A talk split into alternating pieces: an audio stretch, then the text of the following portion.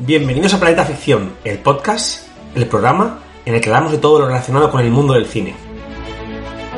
Pero no nos detendremos ahí, hablaremos de series, libros, merchandising, en definitiva, todo relacionado con el mundo de la ficción y el entretenimiento. En cada episodio del programa hablaremos sobre un género y analizaremos sus películas más representativas. Debatiremos sobre ellas, su director, actores, curiosidades. Daremos una nota y dónde se pueden encontrar para su visionado. Además, tendremos una sección para las frases de actualidad, donde repasaremos brevemente algunas noticias destacadas del mundo del celuloide. También la sección Cápsula del Tiempo. En ella hablaremos un viaje al pasado para recordar acontecimientos importantes en el mundo del cine. Y finalizaremos el programa con el Club, un espacio donde los colaboradores hablarán sobre sus visionados, recomendando o todo lo contrario, pelis, series o libros. Yo soy Fernando Díaz, miembro de cinecine.com y director de este programa. ¡Despegamos!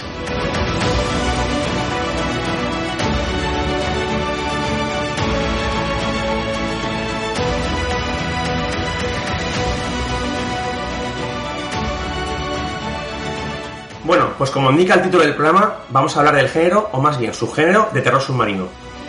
Para ello contamos con nuestros colaboradores y amigos Alex Moraño y David González, fundadores de cinecine.com, una web especializada que cuenta con más de 2.500 análisis de películas y series. David, cuando quieras.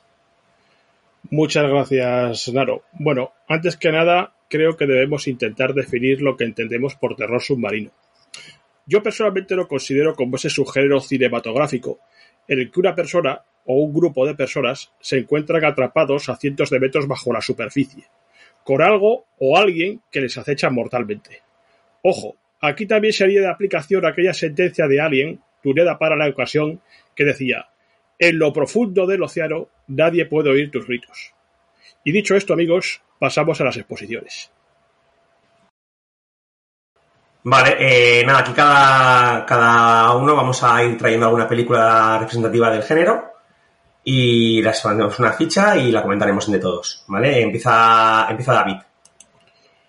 Bueno, pues yo os he traído en primer lugar Avis. En primer lugar os haré una pequeña presentación. Bien, pues con Avis estamos ante una gran superproducción submarina estrenada un 9 de agosto de 1989 en Estados Unidos. En la dirección nos encontramos con el muy famoso James Cameron, sí amigos, el que está rodando ahora Avatar, y un director que años atrás venía de consagrarse con Terminator y Aliens. Con estos dos ases en su baraja, Cameron podía hacer lo que quisiera en Hollywood. Y lo que quiso, ojo, fue juntar en una misma película dos de sus grandes pasiones, el submarinismo y la ciencia ficción. Bien, respecto al argumento, os diré que la trama empieza siguiendo al submarino nuclear USS Montana. Este submarino sufre un misterioso accidente, y para rescatarlo, la Marina decide enviar a la impresionante plataforma submarina Dickor. Debido a la importancia de la misión, a la plataforma bajará un equipo especial de los SEALs y la ingeniería civil diseñadora de la misma. Pero tras un percance en la superficie, todo el personal de la plataforma quedará aislado e incomunicado con el exterior. O al menos eso es lo que parece. Yo estoy contigo. Siempre estaré contigo.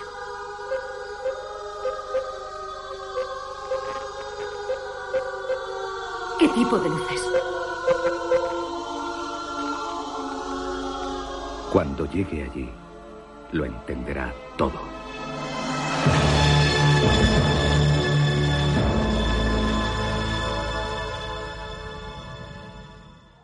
Ahondando en la trama y sin desvelar nada importante para la gente que no haya visto la película, os diré que en este film se tocan temas como el antibelicismo, el miedo al conflicto nuclear, la presión física y psicológica de no aguantar la descompresión y el tema de los OSNIs.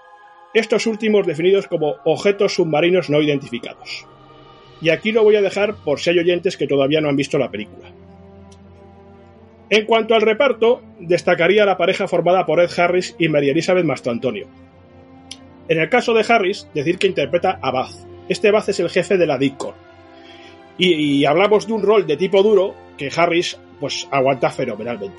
Por su parte, Mastro Antonio es Lindsay, la ingeniera que ha creado este mecanismo fabuloso que es la DICOR, y está a punto de divorciarse de Baz. La suya, la de Bastantorio, es una encarnación de mujer independiente y con mucha personalidad. Mucha personalidad, sobre todo para este mundo submarino de hombres duros. Y ojo a la tremenda e imposible escena de la resurrección que protagonizan Ed y Bastantorio. Y como no, al emotivo descenso al abismo de, de Bath, es decir, Ed Harris. Creo que todo el mundo que ha visto esta película se puede, puede recordar perfectamente esas escenas. Finalmente, mm, también creo que hay que hacer un hueco para destacar a Michael Bay, el típico actor fetiche de Cameron. En esta ocasión, Bay encarna al teniente Coffee, un militar bastante mal encarado que provocará varios e importantes problemas en la plataforma. Y hasta aquí puedo contar. Y ahora, amigos, os quiero hablar un poco pues de, del making of, de cómo se hizo esta película. Os diré que según fuentes, la 20th Century Fox puso sobre la mesa 70 millones de dólares para realizar Abyss. En aquellos tiempos esa era una cifra alta, muy alta. Sin embargo, el film no funcionó como se esperaba en taquilla y apenas consiguió recaudar algo más de 90 millones en la taquilla mundial. Por otro lado, Abyss tuvo un diseño monumental en todos, en todos sus aspectos. Buena parte de la filmación tuvo lugar bajo el agua, en unos descomunales tanques de una planta de energía nuclear abandonada en Carolina del Sur. Estos tanques fueron llenados de agua para poder rodar las escenas submarinas con equipos de hasta 36 toneladas. Atención porque el propio Cameron dirigió muchas de estas escenas en traje de buzo dando órdenes a los actores bajo el agua. Ya sabéis que a Cameron esto del submarinismo siempre pues, le ha vuelto loco. Y estas, esta forma de comunicarse con los actores bajo el agua lo hizo gracias a un innovador sistema interno de comunicaciones. Y la exigencia de Cameron con sus actores y todo, y todo esto de rodar bajo el agua llegó a tal punto que Ed Harris estuvo a punto de morir ahogado y terminó encarándose con Cameron. Luego me, luego me parece que ya, no, que ya no rodaron más películas juntos. No lo sé, pero habría que comprobarlo. Y cómo no, hablar de los efectos visuales, que fueron un sensacional campo de pruebas para lo que el propio Cameron nos regalaría posteriormente en 1991 con una de sus mejores películas, Terminator 2. Decir que aquí en Aris el agua literalmente cobra vida. Y este milagro, este milagro fue premiado con un Oscar de la Academia. Y ya para terminar, advertiros que hay dos versiones de la película, una de 140 minutos y otra de 170. Y yo recomiendo que para comprender mejor ciertas exposiciones y comportamientos, le echéis un vistazo a la más larga. Finalmente os diré que la película ha sido editada en VHS y DVD. De hecho, yo tengo las dos, la de VHS y un DVD edición especial, pero no me consta que haya salido en Blu-ray. Y ya amigos, para cerrar, una frase para el recuerdo, que es la siguiente. Cuando miras en el abismo, el abismo también mira en ti. Es una cita de Friedrich Nietzsche que Cameron usa de introducción a la película. Y amigos, mmm, no sé, eh, Fernando, Alex, eh, ¿qué me podéis decir de Abyss? Mm, por ejemplo, Alex, eh, ¿confirmas esto de que no está editada en, en Blu-ray la película? Porque tú estás más puesto que yo en, en, estos campos de la alta definición. Yo todavía sigo viendo películas en VHS, así que imaginad. buenas, David, buenas, Fernando. Pues hasta donde yo sé, eh, Abyss solo salió, como dices tú, en VHS y en DVD. Creo recordar en una edición de dos discos con bastantes extras. Creo recordar. Pero, perdona, ¿sabes el motivo de que esto no se edite en Blu-ray o...? Te diría, por lo que yo he leído, por lo que yo he leído, que tampoco lo puedo confirmar al 100%, que aún no se ha restaurado el, el máster en HD, en alta definición, y que lo tiene que supervisar el director, James Cameron. Joder, Parece que esperemos... se está haciendo de rogar bastante, sí. pues como esperemos a Cameron, que anda rodando las secuelas de Avatar, sí, podemos llevar, ¿no? claro. nos podemos hacer, nos podemos hacer viejecitos. La verdad es que sí, a ver si espabila y se pone con ello porque es uno de los Blu-rays, una de las películas más demandadas por la por, bueno, por los fans y por todo el mundo que están esperando a que la editen para comprarla. Sí, de hecho yo la yo la estuve buscando cuando hice la review para la web, para el aniversario, la estuve buscando en Blu-ray y, y, y, claro, me encontré No. con la sorpresa. No hay manera. Yo creo que saldrá antes en 4K. Y bueno, claro, ¿tú has visto la película? ¿Qué nota le das? ¿Qué te parece? ¿Qué, me, pu- qué nos puedes contar? Yo la vi hace muchos años, eh, me acuerdo que me gustó bastante. Estoy viendo aquí que en internet muy atrás tiene un siete y medio. Eh, no sé qué nota Sí. le darías tú, David. Yo, la verdad, Yo le daría un 9 un 9 porque para mí es una de las mejores películas de James Cameron y es una película que, como digo, eh, como he dicho antes, es una película monumental en todos sus aspectos y el trabajo que tiene esta película encima es brutalísimo. Luego y, el año que se grabó, que no había lo que hay ahora. pues, pues, imagínate, me parece que he dicho que es 1989, ¿no? Claro, eh, claro, sí, sí. O sea, sí, 1989 ni CGI ni historietas marineras. Esto fue un hmm. trabajo para mí hercúleo y, y, para mí se merece un 9. Punto. No tengo, no tengo mucho más que decir. Vale, yo le puse un 8 en su día. La, la reviso ahora y, y, le daría más nota. ¿Se puede encontrar en algún sitio? ¿Lo sabéis si se puede encontrar en alguna plataforma streaming o...? Pues ahí te diría Alex, que también maneja mejor estos campos, estos campos que yo. Yo por lo que hemos estado, sí, por lo que hemos estado comentando, al no estar de momento en alta definición, a no haber la película en alta definición, mm, no la podremos ver en, en, ninguna plataforma online. Es decir, seguramente el día que salga iría a Disney Plus pero en estos momentos, como no hay máster en HD, no van a poner una película en SD, en definición estándar, porque se vería horrible. Disney Plus, que fue la que se comió a, la 20th Century Fox, y tiene ahora pues todo, hmm. todo su catálogo. Exacto. Vale, bueno, pues ya pasamos a mi siguiente película, que es La Grieta. Esta es una película de 1989, a medio camino entre la ciencia ficción y el terror. La historia está muy vista. Se parece un submarino, el Sirena 1, y el gobierno envía otra nave en su búsqueda, el Sirena 2. Experimento genético que sale mal, una cueva submarina, bueno, ya lo hemos visto muchas veces. La tienen localizada. Está a 27.000 pies, justo debajo de los hombros. Señor Kane, avise inmediatamente al cuartel general de Marina. La caja negra que buscamos ha sido localizada en las grietas de Danique. Sí, Señorita Rivera, trate la ruta. Preparen inmersión. Mire, en la dirección está el español Juan Piquer Simón, conocido director valenciano. Dos de sus cintas ganaron Goyas. Uno por esta, La Grieta, y otro por Slacks, Muerte Viscosa, del año 1988. En ella un grupo de babosas aniquila a los habitantes de un pequeño pueblo americano. También es bastante recomendable. Actores, eh, tenemos, aunque lo dirige un español y está rodada en España, aparecen varios reconocidos actores americanos. Protagonistas Jack Scalia, de copia de David Hasselhoff eh, y es bastante conocido en USA porque ha hecho muchos, muchos telefilms. Estas películas que hacen después de las comidas los sábados en Antena 3. Y sobre todo aquí en España lo podemos conocer porque hizo un papel de protagonista en la serie Galas. Luego, Dallas, ¿cuánto tiempo? Sí, año de... Esa no era la de, la de Rockefeller, era la de Rockefeller, ¿no? Yo no, no la he visto. ¿no? La, la veía después de comer, pero yo no, no, me acuerdo de nada. Yo era más fan de, yo era más fan de Falcon Crest con Ángela Chari. Sí, sí. Bueno, y luego también sale Pocholo, que tiene un papelito corto, como viendo la tripulación del submarino, hace de buceador y bueno, eh, dura poco. En, hace de buceador el Pocholo, ¿eh? Sí, sí. Guillermo, eh, que interpreta al capitán del submarino, es un actor archiconocido, por lo menos lo conocéis, pero es archiconocido por su papel de sargento de la chaqueta metálica. Sí, es un tipo recientemente. Sí, y, perdona, es un tipo que siempre hace papeles de. Sí, es que la militar pues, siempre ha aparecido como, como papeles de militar, sí. Y de, y de individuo mal encarado y cabreado. Sí, como la leche y tal, sí. Y luego otro de los actores que aparece es eh, Ray Wise, que seguramente tampoco por el nombre no, no sonará, pero aparece en pie de David Lynch, Twin Peaks, eh, como padre de Laura Palmer, que era la chica que asesinaban y tal. ¿Vale? Bueno, también me gustaría comentar, eh, es curiosa la, mezcla de conocidos actores americanos, como los que hemos dicho, con algunos españoles. Eh, por ejemplo, sale, aparece en la película Luis Lorenzo, que interpreta al cocinero del submarino. este actor, además de participar en películas de la época del destaque, donde se codeaba con Ozores, Esteso Pajares, también apareció en la serie Aquí no hay quien viva.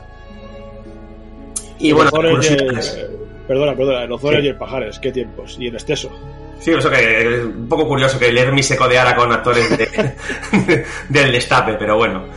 Eh, nada, curiosidades, pues tenemos que, mm, que el borrador inicial la historia se iba a desarrollar en el espacio exterior. Luego cambiaron a, que se iba a desarrollar el tema del submarino y tal.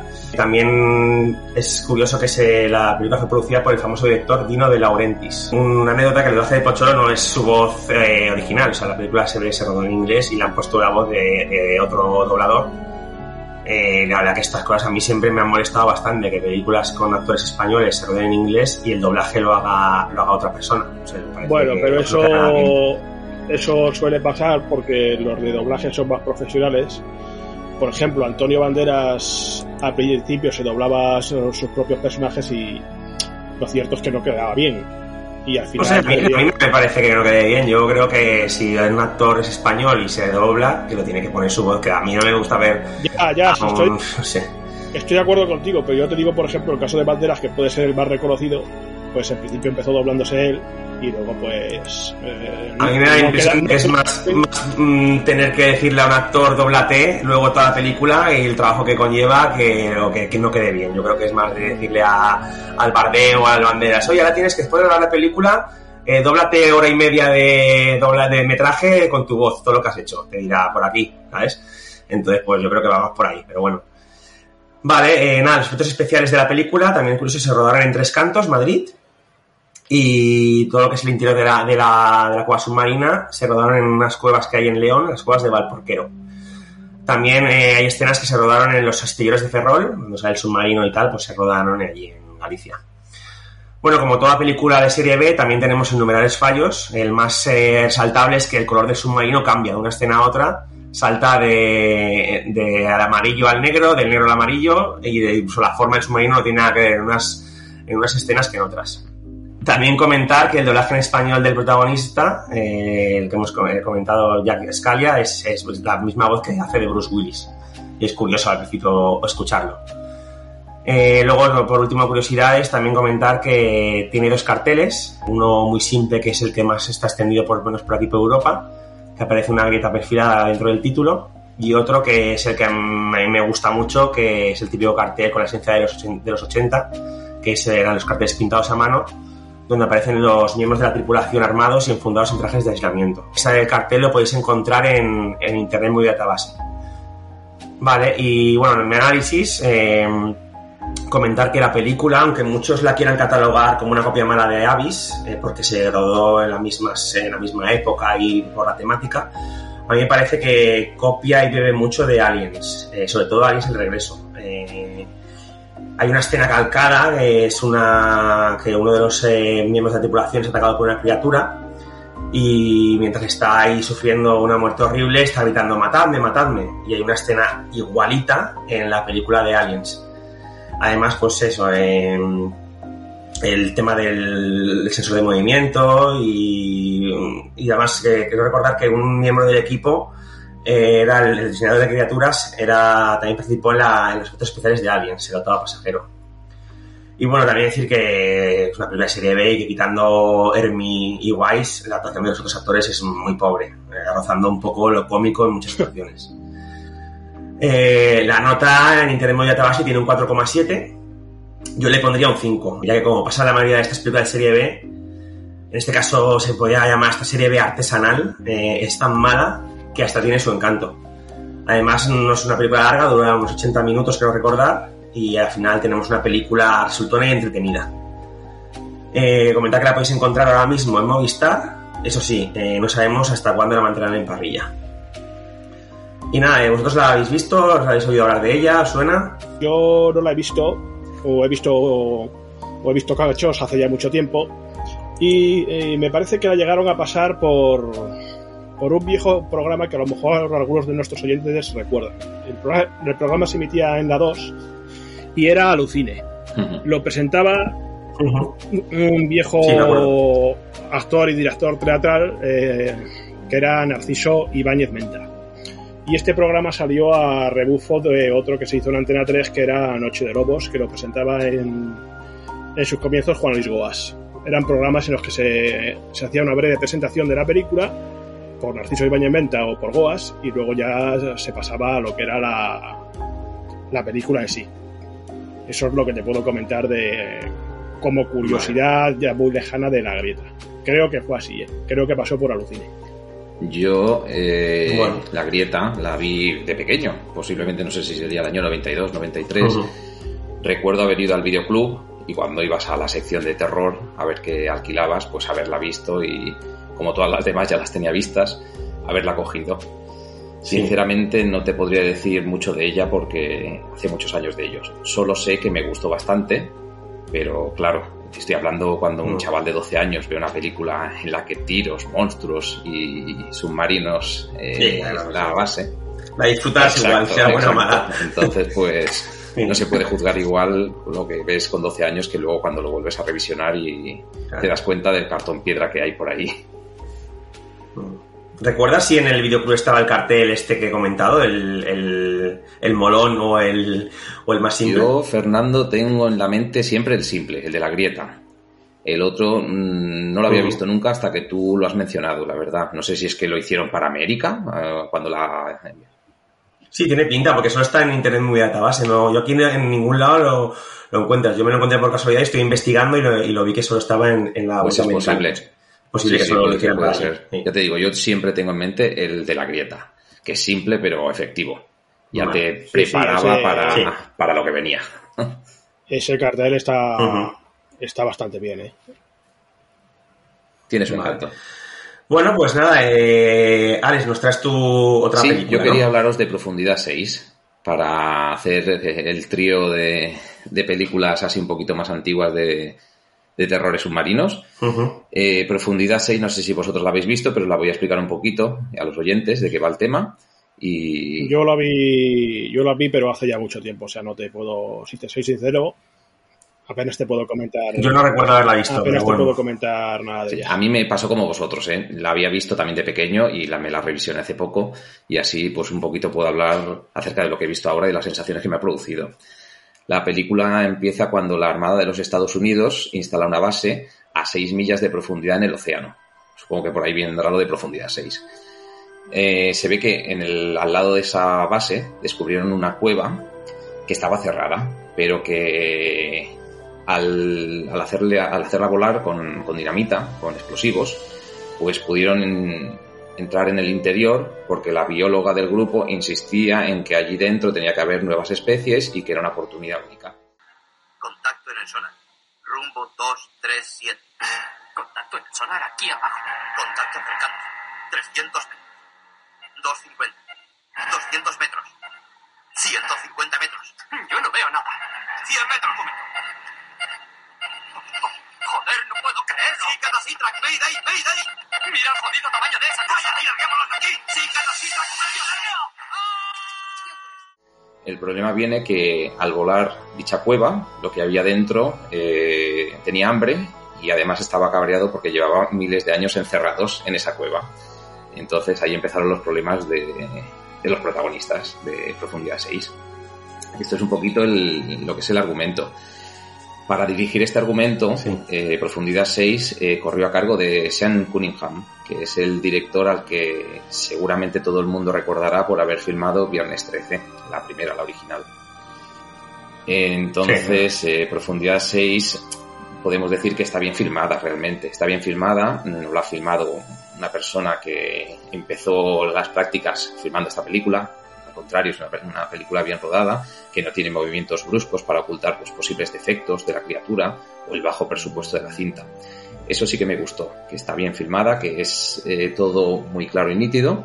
Incluso la criatura se ve varias veces eh, bien, de primer plano, sin nada que ocultar. Otro tema es que está bien hecha o no, pero está todo bastante bien filmado. No como ahora que, esconden a los monstruos con escenas nocturnas. Nocturnas y movidas, que parece que está filmando uno que tiene... Que, parece que todos los monstruos son vampiros, que solo salen por la noche. Sí, no, no, totalmente cierto. En ese entonces yo creo que no había esta predisposición. Ahí se, lo que había se mostraba y punto. Eso en cuanto a la filmación. Los actores, pues, como estamos hablando de una película de bajo presupuesto, que iba un poquito a rebufo de cintas más comerciales, como fuera pues, el caso de Avis, pues tenemos que tener en cuenta que no vimos ningún peso pesado de Hollywood en Profundidad 6. Sí que es cierto que varios de ellos los reconoceremos por papeles secundarios en decenas de películas y también incluso en series. Eh, muchos de ellos a día de hoy han seguido haciendo cine y series. Eh, indagando un poquito en los actores, he visto que varios han salido en series pues como CSI, eh, si os digo Miguel Ferrer, Greg Evingan o Taurean Black, pues posiblemente os podáis acordar de caras así un poquito conocidas de secundarios, sobre todo Miguel Ferrer.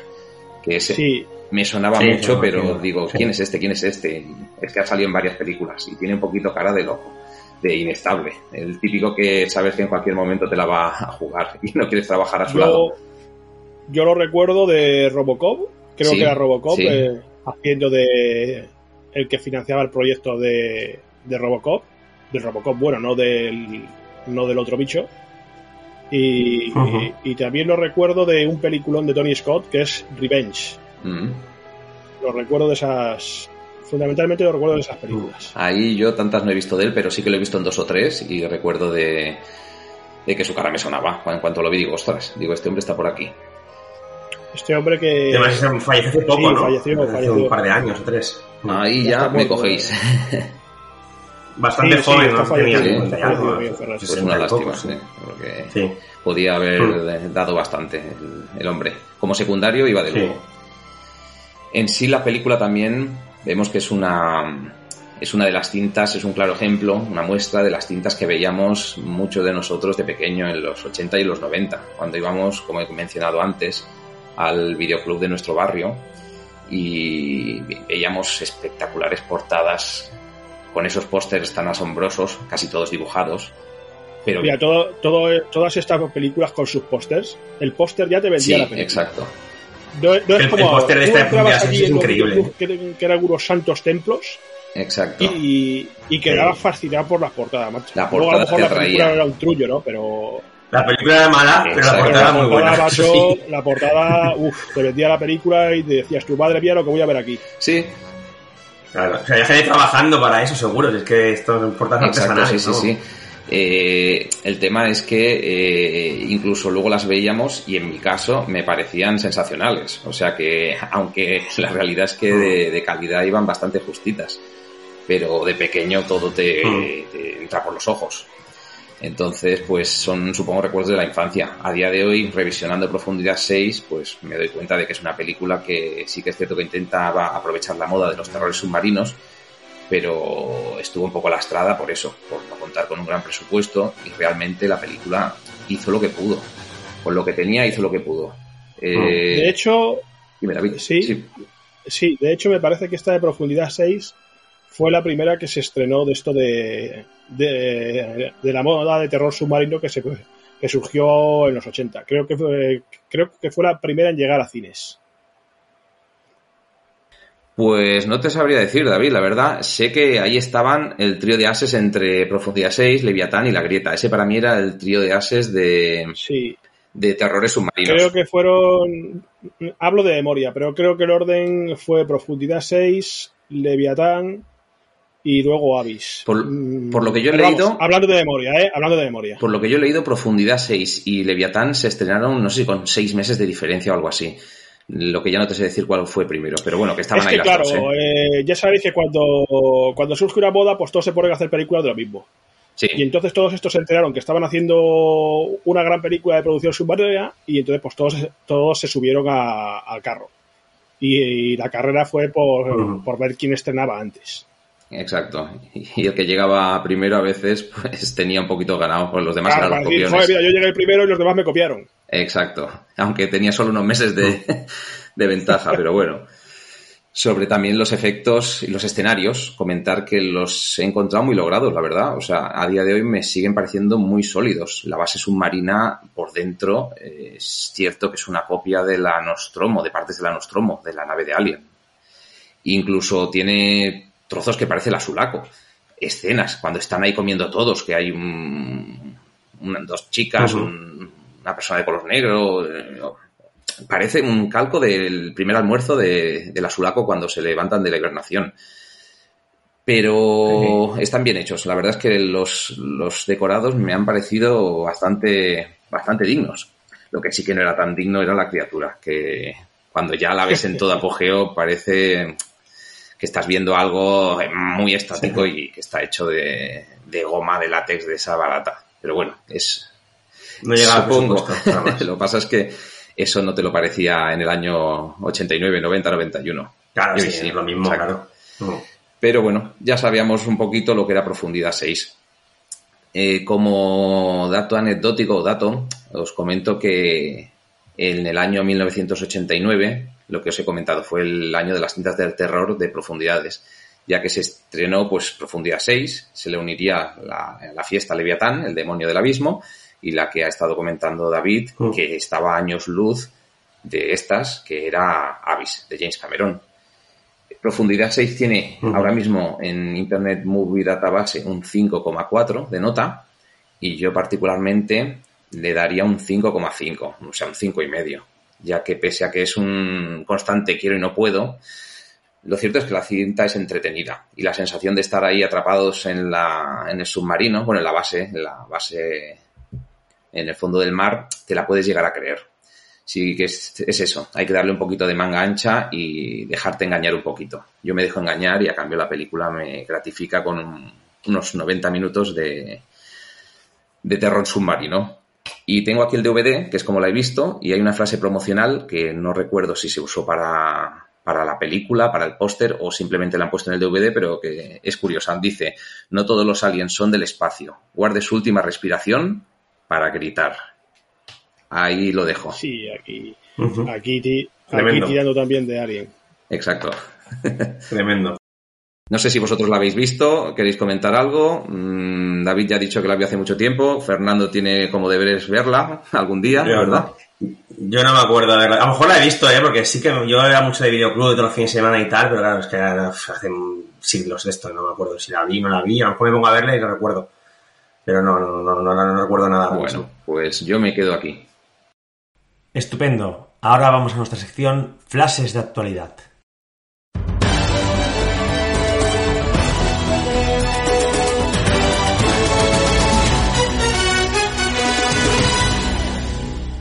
Como cada programa, en esta sección haremos un breve repaso a la actualidad del mundo del cine. David, ¿qué nos traes? Bueno, pues yo os traigo la nueva película de la franquicia Predator que ya se ha rodado, o que se está rodando, o terminando de rodar. Si sangra, podemos matarlo. Es un film cuya producción ha sido toda una sorpresa que los productores John Davis y John Fox facilitaron a la web Collider. La película se titula en principio Collider, eh, se, se titula en principio School y se ha rodado en el más estricto de los, secretos. Tan es así que no se conoce el reparto y el título puede no ser definitivo. Lo que sí es definitivo es su trama. Aquí se nos presenta como una especie de precuela que narraría las primeras incursiones iniciáticas de los Predators en nuestro planeta. También se sabe que el protagonismo recaerá en una mujer por aquello del empoderamiento actual. En la dirección tenemos a Dan Trachtenberg, que no sé si lo he pronunciado bien. Este director nos trajo en 2016 Calle Cloverfield 10, que fue una especie de continuación de Monstruoso. O, si queréis continuación, no, o más bien spin-off o, relacionada con el universo este de, Cloverfield, aquí en España iniciado por la película Monstruoso, titulada también Cloverfield en inglés. Bueno, eh, el libreto de School es obra de Patrick Ashon. Tampoco sé si lo pronuncio bien, pero bueno. Es un guionista que ha trabajado en series importantes como la última de Jack Ryan, esta que protagoniza. ¿Cómo se llama ahora el actor, hombre? El actor de. De un lugar tranquilo, no me. ¿Os acordáis del nombre? No, no me sale ahora Sí. el. No, el nombre no, no me acuerdo. Eh, vaya hombre, en fin, lo tengo en la punta de la lengua. El que el marido de Emily Bloom. Bueno, no me acuerdo ahora del nombre. Bueno, para cerrar eh, este pequeño flash, os comentaré que los productores comparan lo que han visto del film con ni más ni menos que con El Renacido. Dice que esta película, de esta película va a tener más del Renacido que las otras películas que, con las películas del canon de Depredador. O sea, ahí queda eso, ¿eh? Ya veremos cómo termina el tema. No sé si conocíais vosotros esta noticia de, de School o. Algo he leído, pero no, no, leído, no- ¿no? no- no tan en profundidad como lo que nos has traído. No, no lo había oído. Pues en principio, mm, en lo que es la trama, parece que se va a situar en, en la época de los indios. Esto, hablando así. eh, más rara, ¿no? hablando así entre comillas, y que la protagonista pues sería una india que lucharía o, o trataría de, super- de, de sobrevivir a, a estas cacerías iniciales de los Predator. Ujú. En fin, Bueno. es una es que todo esto de Predator ya está tan trillado que, que cualquiera sabe con lo que nos puede sorprender. Ya veis que ahora se van a, a una especie de precuela, que es lo que sería en realidad esto de, de School. Trama de los cómics, a lo mejor. Mm, no sé decirte, yo los cómics de Predator la verdad es que hace tiempo ya que, los dejé de seguir, los de Predator, los no de... viejos, pero el Alien vs Predator en cómic que hay, que van con Sí, una... sí, el Alien vs Predator en cómic estaba... Yo, compré el primero, la primera saga que hubo, y era una saga... Era una saga realmente buena, y pero aquella era en el futuro, era... Sí, sí. Y, y era en otro planeta. De hecho, eh, de, esa película o de ese, de ese cómic bebió mucho luego la película esta de Paul W. S. Anderson de Aliens vs. Predator. Sí. Solo que trasladó lo que era un, desierto planetario eh, en la acción de los cómics, la trasladó a, al territorio nevado de, de, la película. Y de hecho la protagonista pues fue Sana Latan, fue una, una mujer. O sea que tampoco se está inventando nada nuevo que tanto rollo con, el empoderamiento, pero mujeres, mujeres fuertes y poderosas y, pateadoras de culos las ha habido también en los 80 y las ha habido siempre. Pero bueno, ya, sabemos cómo va el tema ahora de las modas. Claro. Y bueno, esto es lo que os puedo comentar de, de School. A ver qué, qué, nos traéis, qué nos traéis vosotros.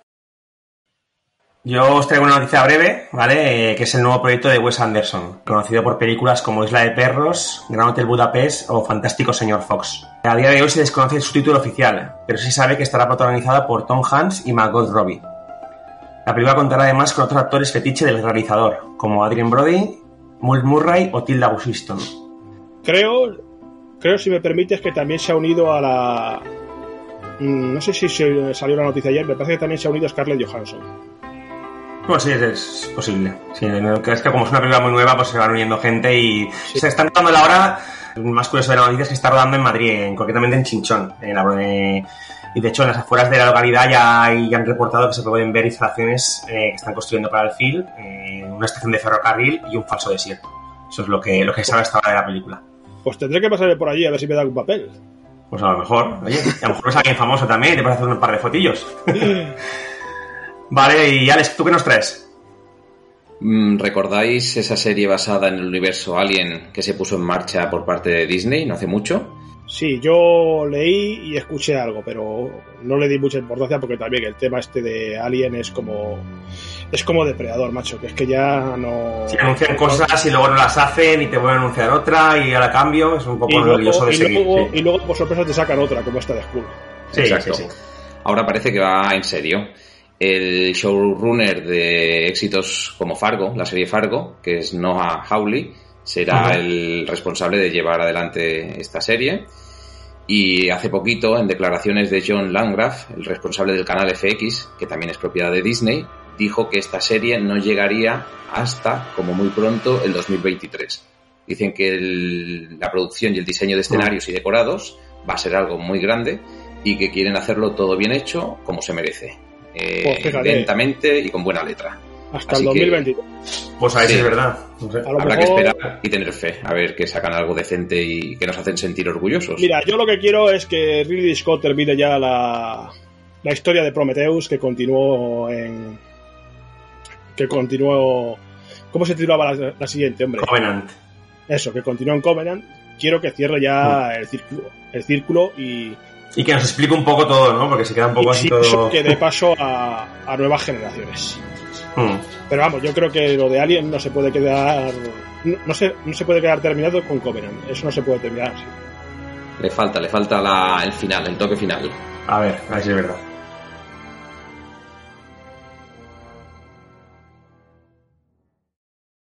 Bueno, pues seguimos analizando películas del género terror submarino. ¿Qué nos traes, David? Bueno, pues ahora os traigo Leviatán y con esta película o con este análisis entre comillas voy a tratar de ser más breve. En primer lugar, diremos que estamos ante un film estrenado un 17 de marzo de 1989 bajo la dirección del mítico George Pancosmatos. Es importante mencionar a este hombre porque fue el, el director que nos trajo peliculones como Rambo y Cobra, por ejemplo. Bueno, la trama de Leviatán nos lleva a una explotación minera bajo el agua, cuyos trabajadores deciden visitar un, buque soviético hundido. Sin embargo, al regresar a la instalación, traen consigo el horror en forma de experimento. Un experimento que ya a los rusos se les había ido de las manos. Respecto al casting y la producción de Leviatán, mm, os diré que sus 25 millones de coste le dieron para contratar a nombres bastante conocidos de la época. Por ejemplo, en el elenco encontramos a Peter Weller, que, es, que aquí hace del heroico protagonista. Y a Peter Weller eh, lo acompaña gente como Richard Crenna, Ernie Hudson o Danny Lester. Y, y, ojo, porque el diseño de las criaturas y efectos sobresale el nombre del mítico Stan Winston, toda una leyenda. Y remata toda esta faena la música del maestro Jerry Goldsmith, que todos sabemos quién es. Aquí pues puso la batuta a la banda sonora. Finalmente destacar que la película se rodó en Italia y Malta. Y tal y como hemos comentado antes, pues fue una producción no de Dino de Laurentiis, sino de Luigi, que era el hermano, me parece que era el hermano mayor de Dino. Y respecto al ranking, que también hemos comentado antes de, de cuáles salieron antes, cuáles les estrenó antes, pues os puedo decir que la primera que salió a cines fue Profundidad 6. La segunda fue esta, precisamente, de Leviatán, en España conocida como Leviatán, el demonio del abismo. Y luego la tercera fue otra película que, eh, que ya mencionaré más adelante, que es Los Señores del Abismo. La cuarta fue Abyss y la quinta ya fue La Grieta. La Grieta creo que se estrenó de hecho en 1990. Las anteriores son del año 89. Eh, no sé si ya habéis visto Leviatán, si queréis comentar algo de esta película, de los actores, de. En fin, no sé. Eh, vosotros mismos. Yo Leviatán la vi en su momento, cuando vi Profundidad 6 o cuando vi La Grieta, hace ya una burrada de años.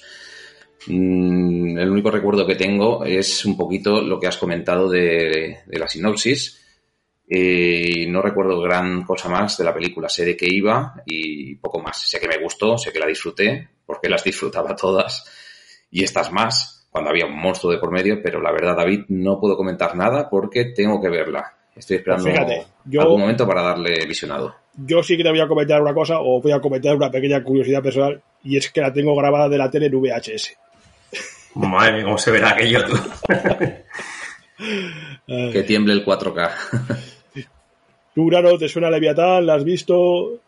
¿Tienes algún interés en ella? Yo no la he visto, la verdad, no. No la has visto. Bueno, como, como, como te digo, creo que no la he visto, porque yo, te comentaba antes, que iba mucho al videoclub, cogía muchas películas de estas, y la verdad que hay muchísimas que luego, a lo mejor luego las, la pongo y sí que me acuerdo, pero no tengo, no tengo recuerdos ahora mismo de, de ella. Eh, Bueno. Lo que sí que veo es que tiene un. ¿Tú qué nota le pondrías, David? Porque tiene un internet de Eh, tiene un a ver, 5.8.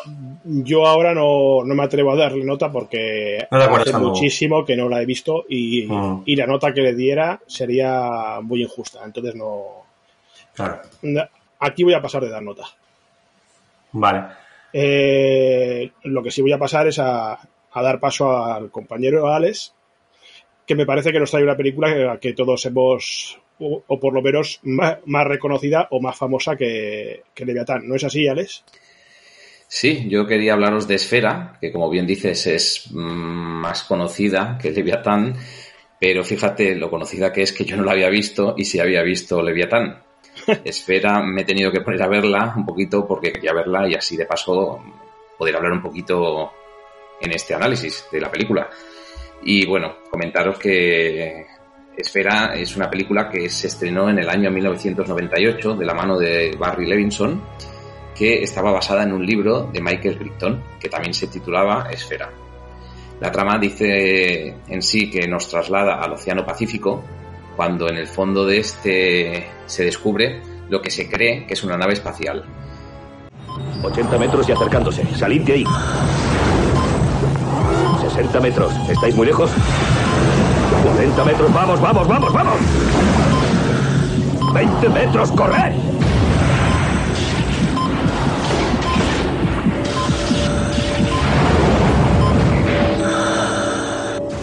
Que es en sí el, el tamaño de los corales que lo rodean, se cree que puede llevar sobre unos 300 años allí metida.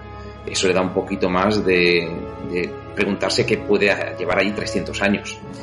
Eh, lo que es la Armada de los Estados Unidos de América tomará la investigación en sus manos y enviarán a un equipo formado para la ocasión que será el encargado de investigar esa nave, a ver qué hay dentro y a ver, intentar pues desbaratar todo lo que puedan encontrarse.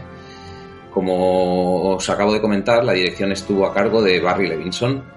Eh, no sé si os sonará un poquito este director o no, sí, hombre. pero si le miráis un poquito su filmografía veréis que tiene verdaderas maravillas, como la película Sleepers, Rayman o El secreto de la pirámide, que también menuda traducción nos pusieron aquí en nuestro país para las primeras aventuras del joven Sherlock Holmes.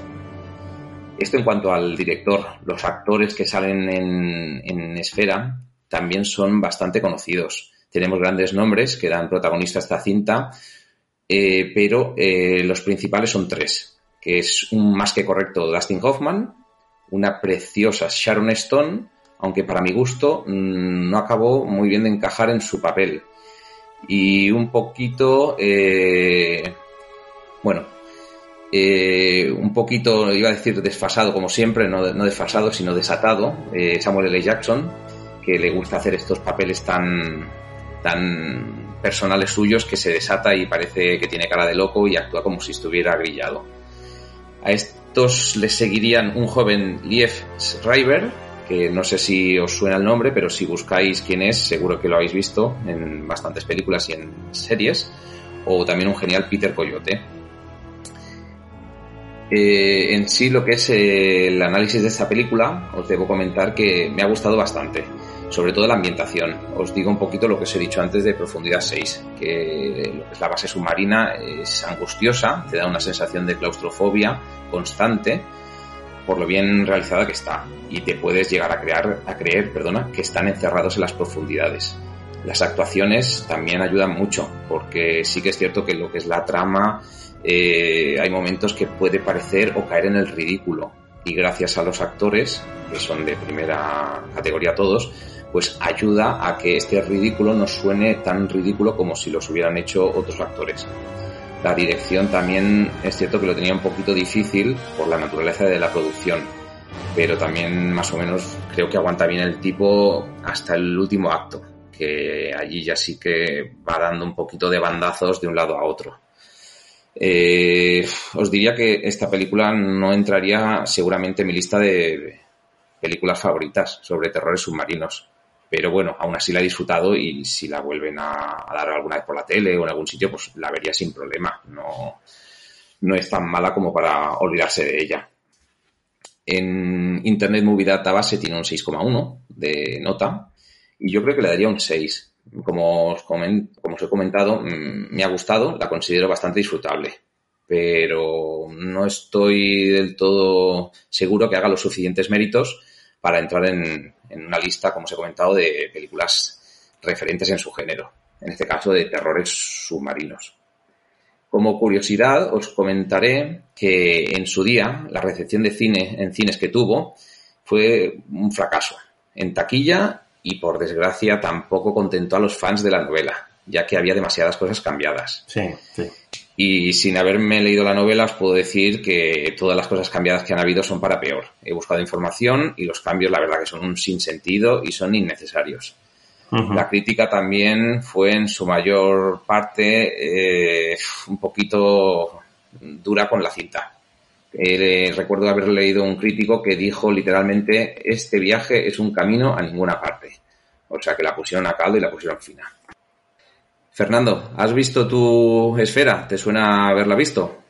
Sí, yo, yo la he visto por lo menos un par de veces. Eh, recuerdo que además que fui a verla al cine y mm. salí, pues eso, la edad que tenía, pues más contento de lo que la segundo revisionado que me di cuenta que, que esto era un batiburrillo de, de terror, ciencia ficción que no resultaba. Eh, los sábados actuaciones, sobre todo de Justin Hoffman, sea honesto, me parece que está muy mal, sinceramente. Eh, veo que está una actuación muy pobre.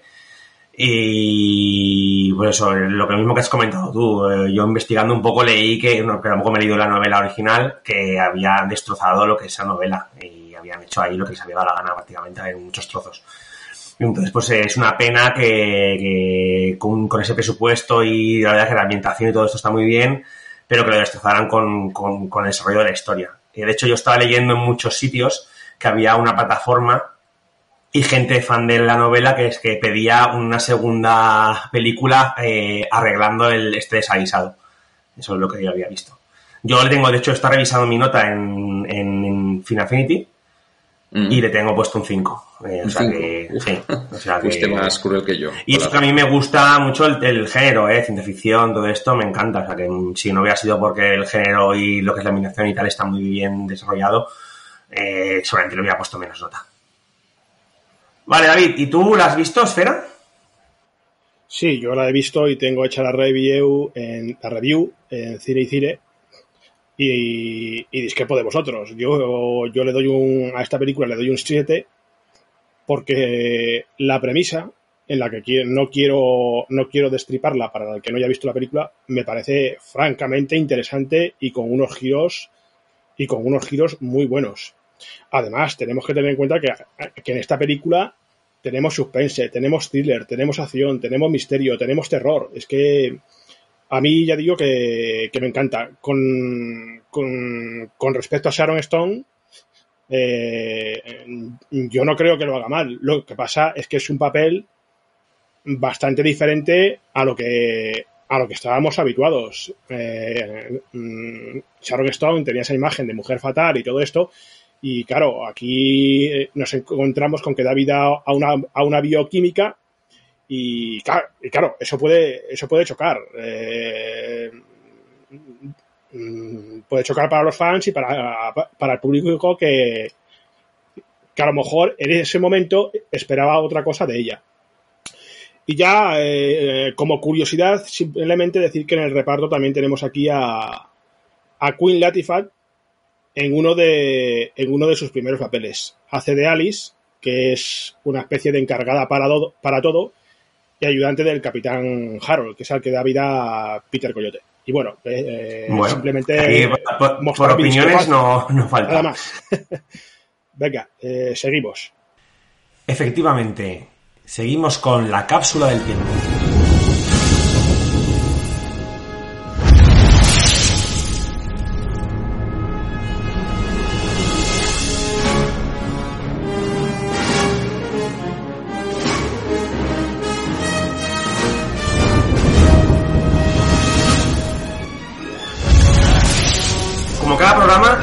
Haremos un viaje al pasado. David, ¿de qué nos vas a hablar? Bueno, claro, pues en este primer Remember temporal vamos a viajar al año 1986, porque fue el año de estreno de toda una joya del cine de género que este 2021 está celebrando su 35 aniversario. Me refiero a La Mosca. Esos pelos extraños que te crecían en la espalda, los he hecho analizar, y no son humanos. Un film que simplemente vamos a recordar ahora de forma breve, a la espera de dedicarle una mayor atención en futuros programas. Bien, os diré que en la trama de la mosca nos encontramos con un genio científico llamado Seth Brandel, que se fusiona accidental y genéticamente con una mosca común. A partir de aquí vendrán para Seth unos horribles resultados y unas consecuencias devastadoras. La cinta fue dirigida por el peculiar David Cronenberg y recoge dos de sus grandes obsesiones personales, como son la carne y la enfermedad. Respecto a la enfermedad, no olvidemos que a comienzos de los 80 se descubrió el virus del SIDA, y muchos espectadores quisieron ver en la mosca una exposición de los efectos del VIH, algo que fue negado por el propio Cronenberg. No obstante, el director sí que reconoció que la mosca se centraba en una enfermedad extrema, como bien puede ser el cáncer, que, de hecho, se cita en alguna escena y me parece que por el propio Seth Brandel. Por otro lado, en, este, en esta cápsula temporal, recordar que en 1986 tuvo lugar el gran evento deportivo que fue el Mundial de Fútbol de México. Un mundial que consagró a Maradona como la mano de Dios. El astro argentino se vengó aquí de los ingleses en cuartos de final por la Guerra de las Malvinas. Y además logró alzar la Copa de Campeón frente a la República Federal de Alemania. No sé vosotros si recordáis algo de, aquella época, de aquel ya lejano 1986. ¿Qué me podéis decir, amiguetes? Pues yo te puedo decir que era demasiado pequeño para recordar nada y menos para haber visto La Mosca, que la vi bastantes años después, David. O sea que no te puedo explicar mucho. Tengo bastantes años eh, de infancia por aquel entonces que no recuerdo qué pasó. ¿Y tú, Fernando? Yo igual, eh, era muy pequeño para, para, recordar algo de aquella época. Y nada, sí que me acuerdo de la película, sí que la vi luego, me, me impactó muchísimo. Eh, tengo pendiente revisionarla porque, como digo, tengo recuerdos lejanos, pero, pero me acuerdo que era una película muy impactante. Pues fijaros que yo del año 86, yo la mosca la vi creo que en el 87 o en el 88 alquilada de, en VHS. y, y, del, 80, del 86 recuerdo pues lo que he comentado, el Mundial, porque fue un gran evento y porque fue la consagración definitiva de Diego Armando Maradona. Eh, recuerdo sus dos goles contra Inglaterra, el uno, uno con la mano, de la mano de Dios, y el otro recorriéndose, el gol este tan famoso que se recorre todo. Sí, con la radiación de argentino este que se volvió loco, sí. Sí, luego en, semifinales batieron a Bélgica y en la final, pues como he dicho, a la República Federal. Por parte de España, yo, yo os puedo os puedo decir que, que seguí en directo los partidos yo era pequeño, pero seguí en directo los partidos de, la selección. recuerdo, el 5 a 1 a, Dinamarca en octavos de final con, cuatro goles, me parece que fueron cuatro de Butragueño. Sí. Y luego, desgraciadamente, vino, vinieron los belgas en cuartos de final y en los penaltis nos mandaron para casa con un, con un porterazo que, que se me quedó grabado a fuego desde aquel momento, que, que era Jean-Marie Paf.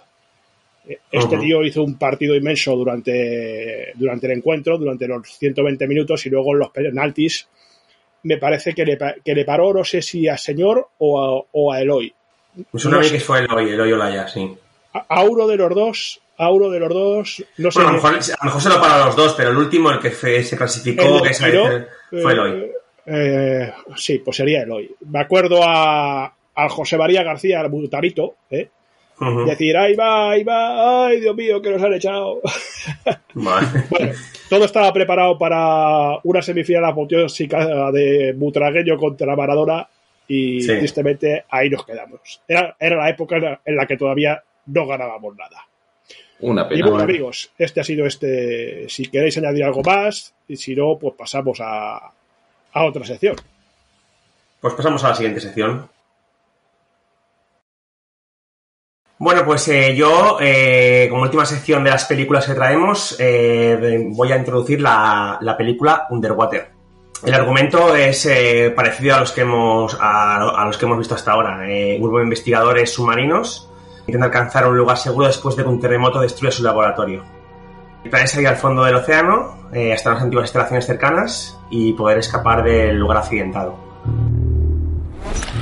Escuchad con atención. Ahora estáis a 5.000 millas de tierra firme y vais a descender 11.000 metros hasta el fondo del mar. Hasta dentro de un mes. Vamos allá. Sin embargo, el, terremoto eh, y sus consecuencias no serán el mayor de sus problemas, eh, ya que tendrán que luchar contra la falta de oxígeno y contra una criatura que les acecha. En la dirección tenemos a un joven director, eh, William Eubank, cuando rodó la cinta tenía solo 34 años.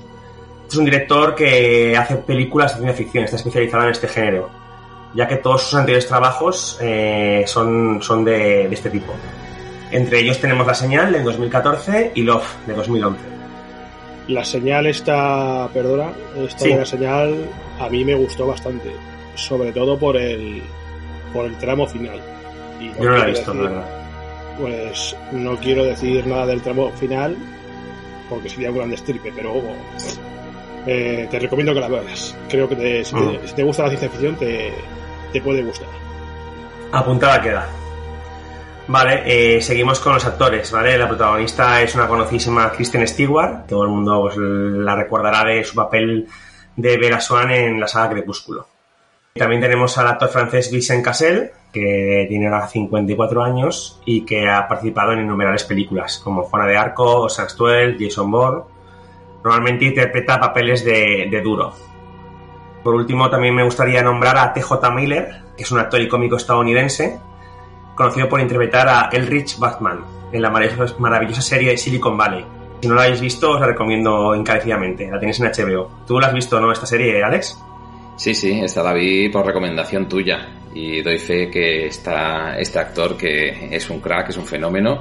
Es la mejor de la serie, es la Sí, sí. Y no lo reconocí en la película. En Underwater, la verdad es que está cambiado. Está mucho más delgado y no. Sí. Bueno, hace un poquito así de cómic de, de graciosete y tal dentro de la, de la peli no cambia mucho el papel suyo con el de la, con el de la serie, pero bueno. Vale, eh, curiosidades. Como decir que, debido a la compra de Fox por parte de Disney, la fecha de estreno se pospuso tres años. Eh, se rodó la película en 2017 y hasta tres años después, como he dicho, no, no se estrenó.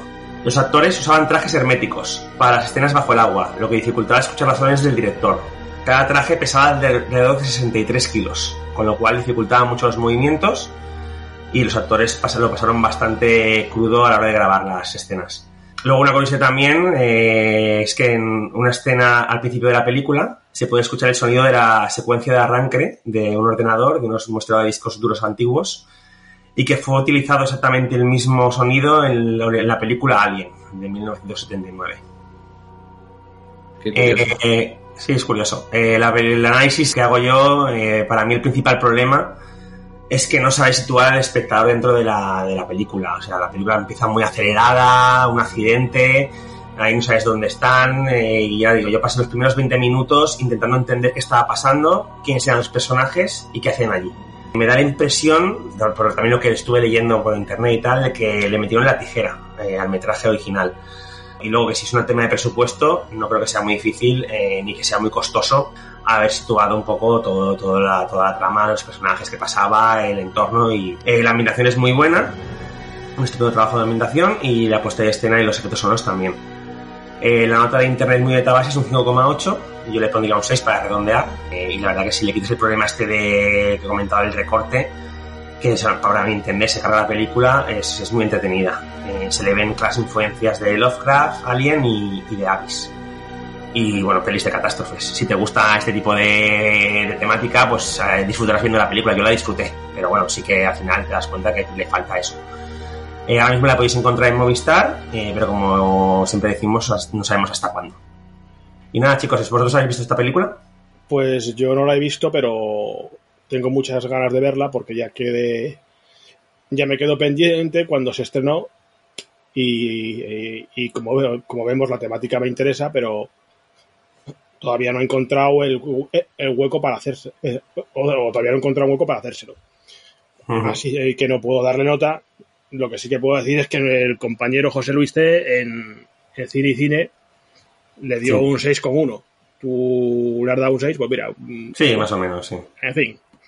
Yo sí que la vi, la vi en Movistar y más o menos puedo estar de acuerdo con lo que ha dicho Fernando de la trama y de lo que parece que está recortado aunque la verdad es que la disfruté desde el primer momento porque empieza bastante explosiva y eso que parece que te saca un poquito de, la película, como se ha comentado, de que no sabes si ahora van para arriba, ahora van para abajo, es cierto, pero bueno, en su momento la verdad es que di por sentado que la cinta era así, que el director lo había hecho así y que cada película es diferente, es un mundo y no tienen por qué todas regirse por un mismo patrón y que era así y me gustó, pues bueno, tampoco le di más vueltas, ya yo le daría un seis y medio. Porque a mí me gusta un poquito mm. más que a vosotros.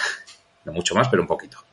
Yo disfruté viéndola porque a mí el género me gusta mucho, bebé de Alien, de Abyss, tal. Pero es que le me falta, porque a mí me gusta situarme en qué me están contando ahí. Yo, digamos, que no sé, me pasé un rato viendo a ver qué pasaba, no entendiendo muy bien dónde iban, dónde no iban. ¿Qué? Vale, pues nada, eh, Alex, tú nos traes una película también, ¿no? Sí, quería finalizar eh, la trilogía de películas que traía yo hoy. Es una película sueca que se titula Atrapada en las profundidades, siguiendo todo la estela esta que estamos hablando acerca de terrores eh, submarinos. Atrapada en las profundidades, como os he comentado, es una película sueca que es del año 2020, o sea que es bastante eh, reciente, y su título original es Breaking Surface. La historia nos cuenta eh, sobre dos hermanastras que van a pasar un día juntas buceando en el norte de Noruega, que es donde vive una de ellas. Y van a unos parajes helados y montañosos que están prácticamente aislados de cualquier hogar o cualquier persona que pueda vivir por ahí. el tema se complicará y una de las hermanas quedará atrapada a 30 metros de profundidad. Y es aquí cuando empezará la cuenta atrás para poder salvar la vida de esta persona. Y habrá que ver pues si la salva o no, porque es un poco impredecible esta película. O sea, aquí no, perdona que te diga, aquí no tenemos monstruos ni, ni nada, ¿no? Aquí es el... No. Aquí es la supervivencia humana. Exacto, aquí el, el mayor monstruo un poquito es el, uno mismo y ponerse nervioso, ver cómo se le está acabando el oxígeno y que no, que no va a salir de ahí. Como si te quedas atrapado en un ascensor y se está inundando y ves que no vienen los bomberos a sacarte, pues un poquito parecido. Exacto, es eso. Aquí, como os he comentado, debo deciros que personalmente siempre me he sentido un poco atraído por lo que es el cine nórdico. Mm, quizá por su manera de, de rodar, de explicar las cosas y también porque creo yo que en el fondo me siento cómodo con lo que son esos países nórdicos, eh, con lo que sería vivir en esos países tan helados que siempre todo el gris es lo que predomina. Yo huyo un poquito del calor y a mí esos, esos mm, parajes me llaman mucho. No me hables del calor en estos momentos. Exactamente, estamos en una mala época para eso.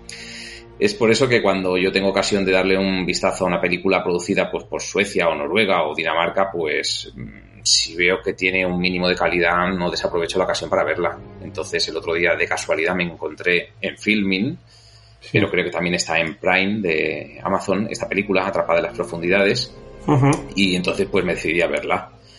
Y en esta ocasión, pues en vez de cine detectivesco, que tanto abunda en el cine nórdico, que siempre están con las series y con las películas eh, de investigaciones, pues ahora estamos hablando acerca de aventuras en las profundidades, con solo dos, dos mujeres y la naturaleza a la que hay que superar si quieren salir con vida de, del entramado en el que se encuentran. La película yo creo que se puede... De... No, que te digo que sea también un tema de estos de, de naturaleza hostil.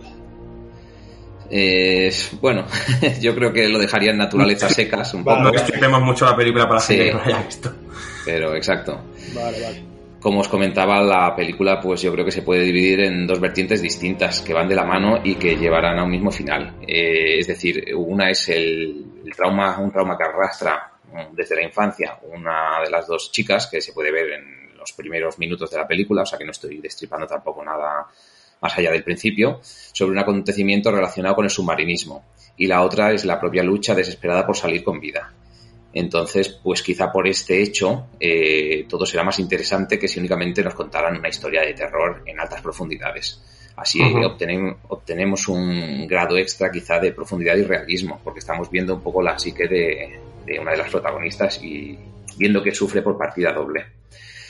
Eh, también os comento que me ha parecido curioso lo bien rodado que está todo. La verdad es que hay escenas que no son quizá un poquito oscuras, pero no son demasiadas. Y movida, escenas movidas no, no, diría que no hay ninguna. Eh, hago mención de que se llevó en el pasado 2020, que fue cuando se estrenó, dos premios en Suecia. Uno es por el mejor montaje y otro por mejores efectos visuales esto nos da un poquito la idea de lo que nos vamos a encontrar en el momento que se lleva un, premio por mejores efectos visuales. Quizá también después de haberla visto he podido encontrar un símil, mm, sí que es cierto que salvando las distancias, con la película Gravity, puesto que las dos mm. se comparten un, un, elenco de personajes bastante reducido a únicamente dos personas y también pues a una situación angustiosa eh, en la que difícilmente vas a salir con vida una sí en el espacio y la otra en las profundidades marinas. La nota de Internet Movie Database es un 6,1 y yo creo que le daría un 6,5 por el gran entretenimiento que nos ofrece, a la vez que su duración, que la verdad no se hizo larga, son 82 minutos y eso contribuye a que no estés ahí ya todo el rato deseando que acabe la película porque tampoco hay excesivo que contar eh, todo esto tenemos también que tener en cuenta que el género que es de terror submarino hace años que no está de moda y que no recibe demasiadas películas en las que poder escoger. Así que cualquier película que nos llegue, si tiene un mínimo de calidad, la verdad es que bienvenida sea. Y yo creo que esta es una de ellas. Y tú, David, creo que no la has visto esta, ¿verdad que no? No, no la he visto, ¿no? Por, me lo comentaste el otro día. No sé si Fernando la ha llegado a ver. No, yo la tengo pendiente también, pero no la terminó, no la he visto. Pues échale un vistazo porque te gustará. Tú, David, si tienes ocasión, visto que te gusta el tema, yo le daré una, una oportunidad. No es que te vayas a encontrar la mejor película sobre las profundidades, pero te dará un, entretenimiento bastante digno. Mira, como diría Juncal, brota. Exacto, tome nota, tome nota, señor David. Y ahora voy a tomar nota yo sobre lo que nos vas a contar tú. Simplemente citaré otras películas que también merecen ser recordadas o tener su pequeño hueco en este especial. Este sería el caso de Los Señores del Abismo, una serie B dirigida en 1989 por Mary Ann Fisher en su único crédito como directora de un largometraje. Por otro lado, y de parte del director David Towie, tenemos Below, un film del 2002 con toques paranormales, fantasmagóricos y de historias malditas. Todo esto a bordo de un submarino y con un guion, atención, en el que colaboró el mismísimo Darren Aronofsky. Ya sabéis, el director de El Luchador, eh, Madre y todas estas películas eh, tan prestigiosas. Y aquí, amigos, pues creo que, salvo que Fernando diga otra cosa, Mm, podemos dar por cerrado este especial de terror u horror submarino. ¿Cómo lo veis? Sí, eh, bueno, pasamos ahora vamos a dar paso a la sección del club.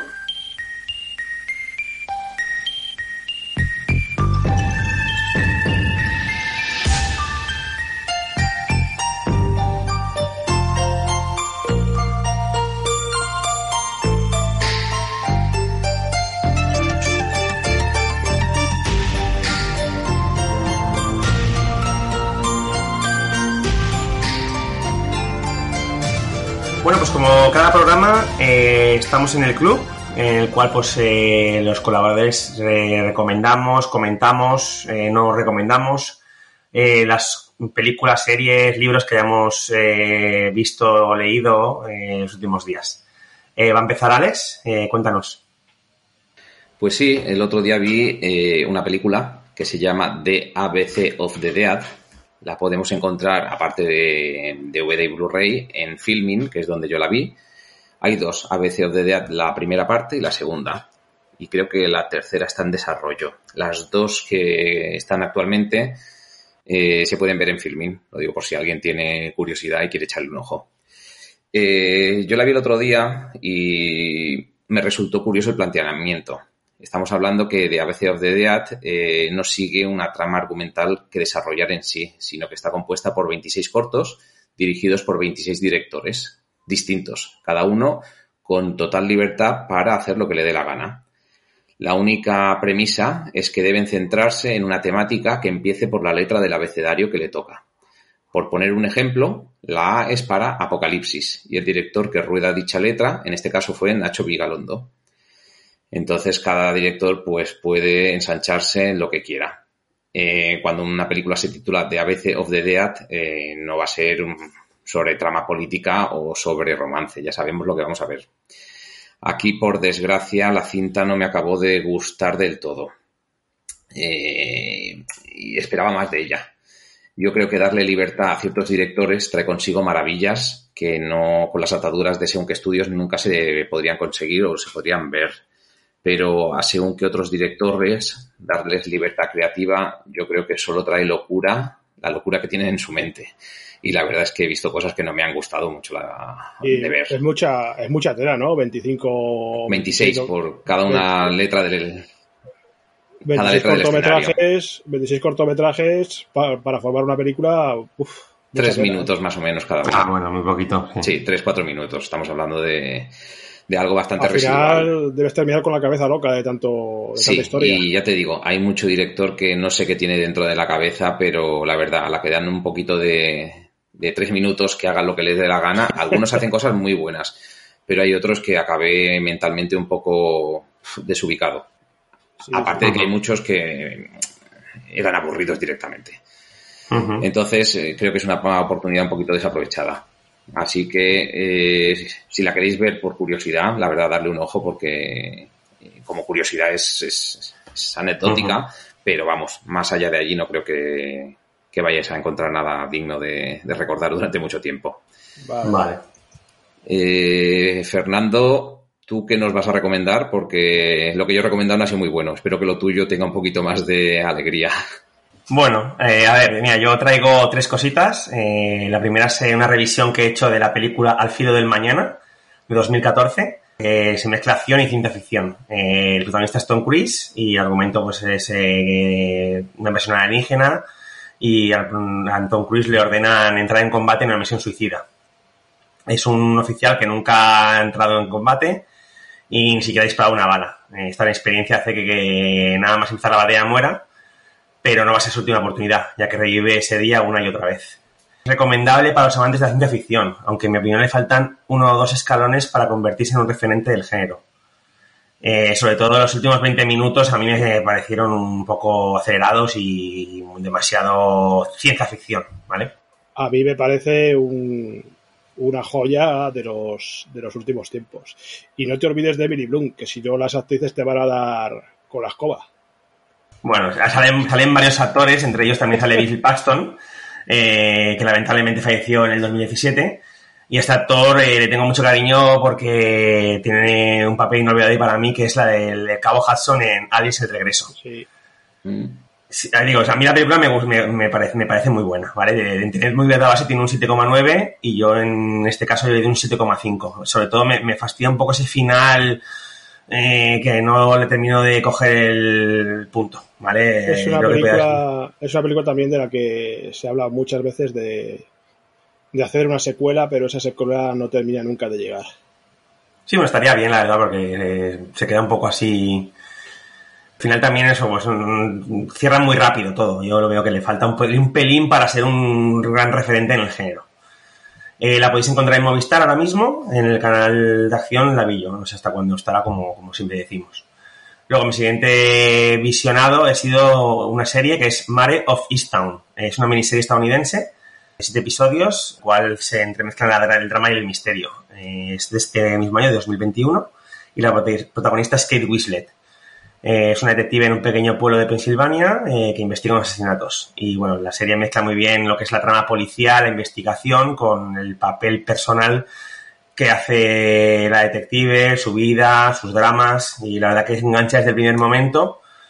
Y Kate Winslet la verdad que hace un papel mm, excepcional. Eh, a mí la nunca es una, no es una actriz que nunca me haya llamado, pero tengo que reconocer que aquí está muy bien.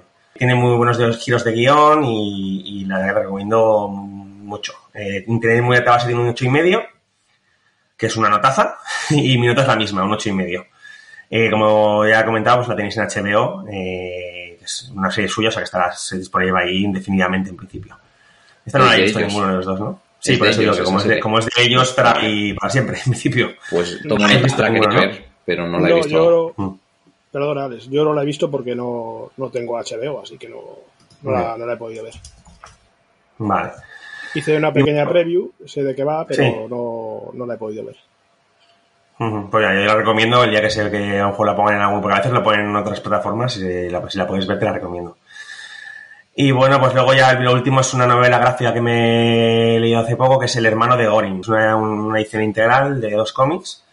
Eh, cuenta la historia de Albert Goring, que era el hermano del criminal nazi Hermann Goring, eh, que era la mano derecha de Hitler y cuenta pues un poco sin hacer mucho spoiler, pues este hombre era todo lo contrario a un nazi.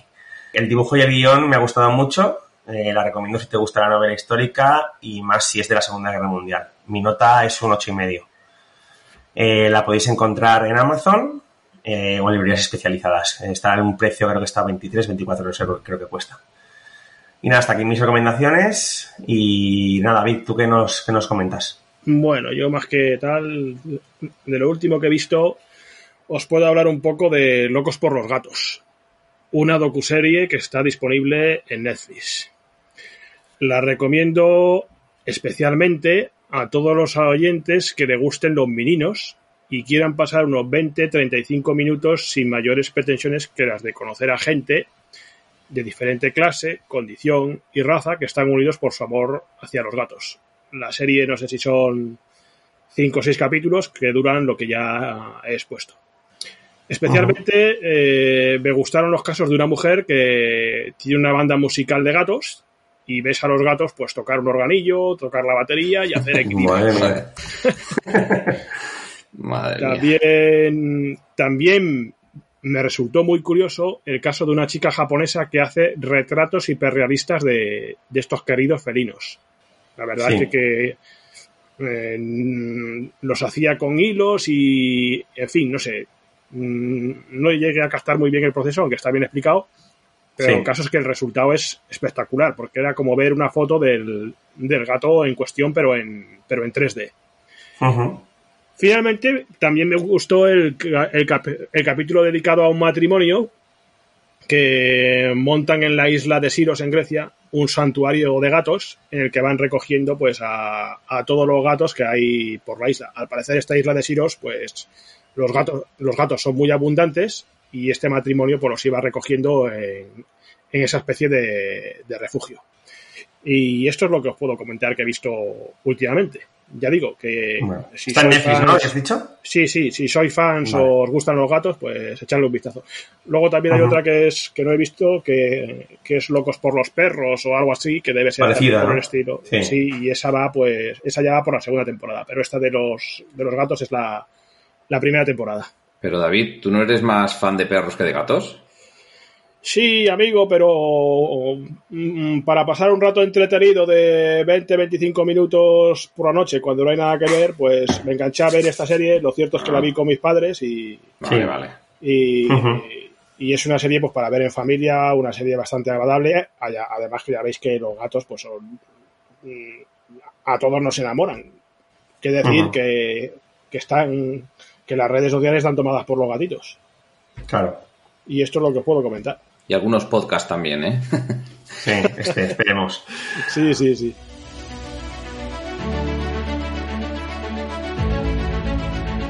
Bueno, pues hasta aquí nuestro primer programa de Planeta Ficción, en el que hemos destripado el género terror submarino y hemos analizado algunas de sus películas más representativas. Ha sido un placer compartir el micrófono con mis dos compañeros Alex y David.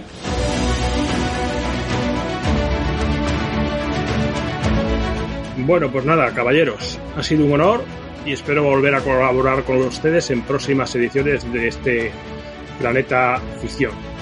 Y como decían en canción triste de Hill Street, ya saben, tengan cuidado ahí fuera. Hasta pronto, amigos. Muchas gracias a David, a Fernando y sobre todo a la gente que nos está escuchando y los invitamos a estar atentos al siguiente podcast y que sigan allí eh, al pie del cañón. Recordar que podéis encontrarnos en las principales plataformas de podcast, como iBox, Apple Podcast o Spotify. Además de nuestra página web, planetaficción.com, donde también podéis ponernos en contacto con nosotros para cualquier comentario, sugerencia o colaboración. Quiero dar las gracias a todos los que nos escuchan, porque sin ellos este programa no sería posible. Volvemos en 15 días con otro episodio. Un saludo a todos.